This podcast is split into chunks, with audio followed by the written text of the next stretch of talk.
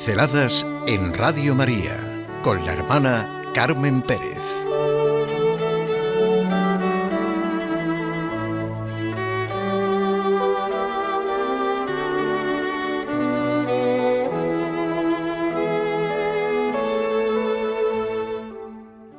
Dos periodos de historia humana. Es necesario para un creyente abrirse a los dos periodos de historia humana, el Antiguo Testamento y el Nuevo Testamento.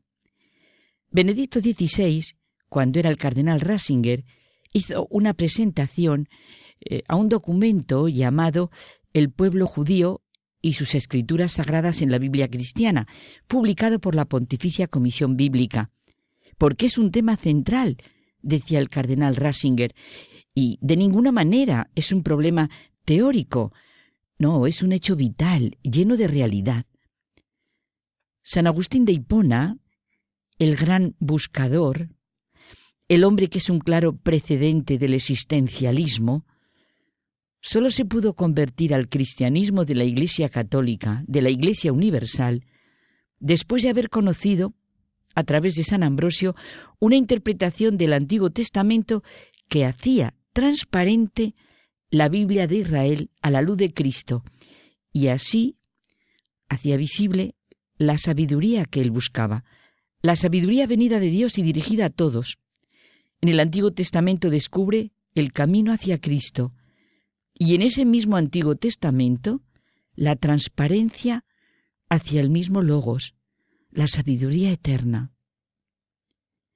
Y esto no fue sólo fundamental para la decisión de fe de San Agustín, fue y es fundamental para la decisión de toda la Iglesia.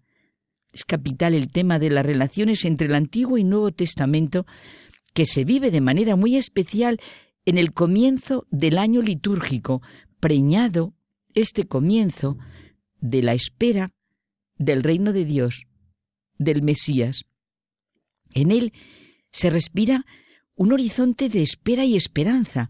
Precisamente el adviento el comienzo de todo es la trayectoria del pasado asumida en el niño que espera una mujer, la bendita entre todas las mujeres, y la finalidad del tiempo que se nos ofrece en el momento en el que Jesucristo volverá y las cosas serán verdaderas y finalmente lo que tienen que ser.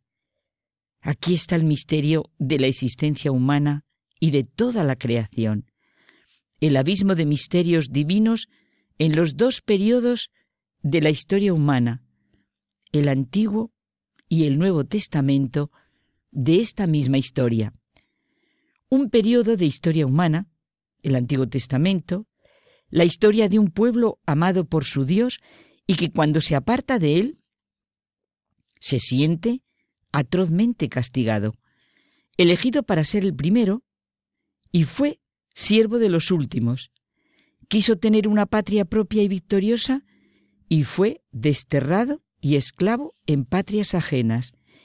Este pueblo, que no tuvo metafísica, ciencia, música, escultura, pintura, ni arquitectura propias, creó la más grande poesía del tiempo antiguo en la expresión de sus salmos, en las palabras de sus profetas, en la ternura de la historia de José y de Ruth, en la ardiente pasión del cantar de los cantares, en medio de cultos y mitos, de dioses locales y de inconcebibles sacrificios, este pueblo, ávido de tierra y de oro, puede presentar ante el mundo entero a los profetas, los primeros defensores de los pobres y de la negación de la riqueza.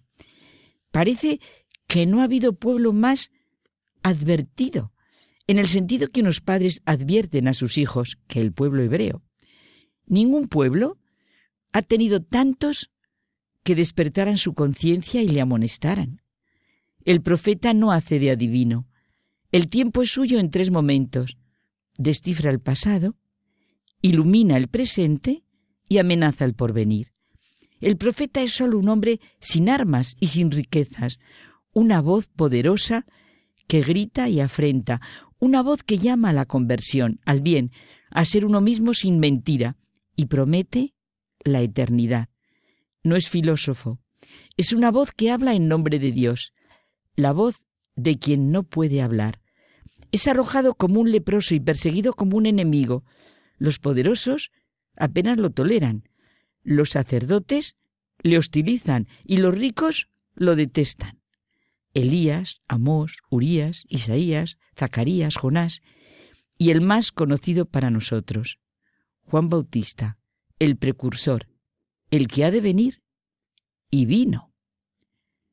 Nuevo Testamento es Jesucristo, el Mesías, el Hijo de Dios, el Dios que viene, el Dios con nosotros.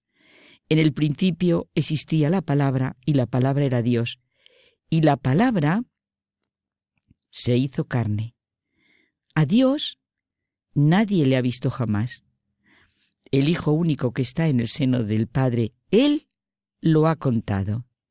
En el pórtico del nuevo periodo de la historia humana, tenemos figuras en torno a Jesucristo como Isabel, Zacarías, el anciano Simeón, Ana la profetisa y Juan, uno de los personajes de este pórtico que guarda mayor vinculación con el Antiguo Testamento. Su figura como profeta, como voz que clama en el desierto, ha sido enmarcada como el nexo entre dos tradiciones, la Biblia judía y la tradición cristiana. Es el último profeta del Antiguo Testamento y el portavoz de la llegada del Salvador.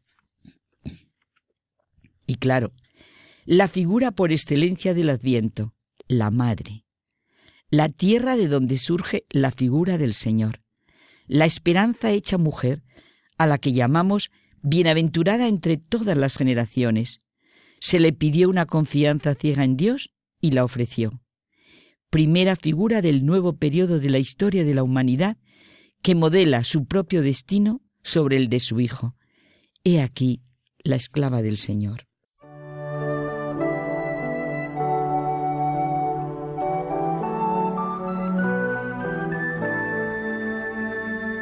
Pinceladas en Radio María con la hermana Carmen Pérez.